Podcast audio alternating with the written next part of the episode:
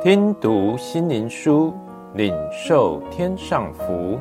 慕安德烈秘诀系列，同心合意祷告的秘诀。第十六日，同心合意产生力量。使徒行传四章三十一到三十二节。祷告完了，聚会的地方震动，他们就都被圣灵充满，放胆讲论神的道。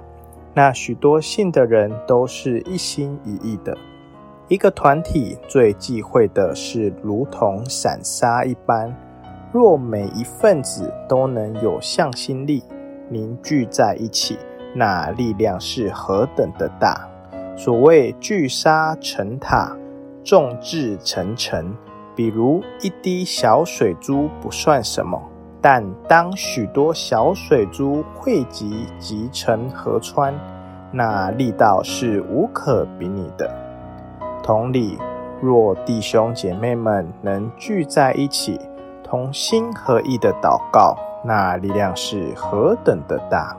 就如同诗篇三十四篇五节所说：“凡仰望他的。”便有光荣，他们的脸必不蒙羞。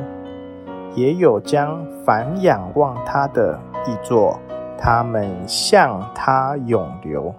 这也是五旬节时门徒在马可楼上祷告的情形。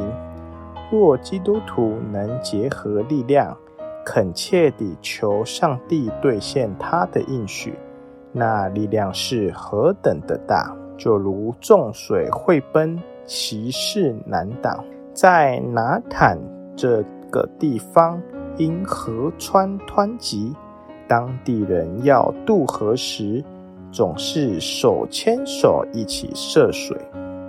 为首者右手握棍以平衡，左手拉后面人的手，如此二十几个人列队渡河而行。让我们相信，在林里，上帝的儿女们也是如此同心携手，抵御世俗的潮流，不放纵肉体的私欲，爱天父的心增多，爱世界的心减少。耶稣升天后，门徒聚集在马可楼上，同心合意地祷告了十天之久。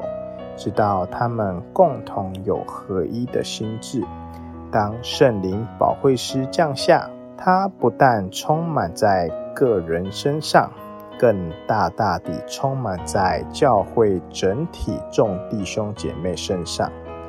切记啊，亲爱的弟兄姐妹们，在今天，耶稣仍如此祷告：天父啊，愿他们合一。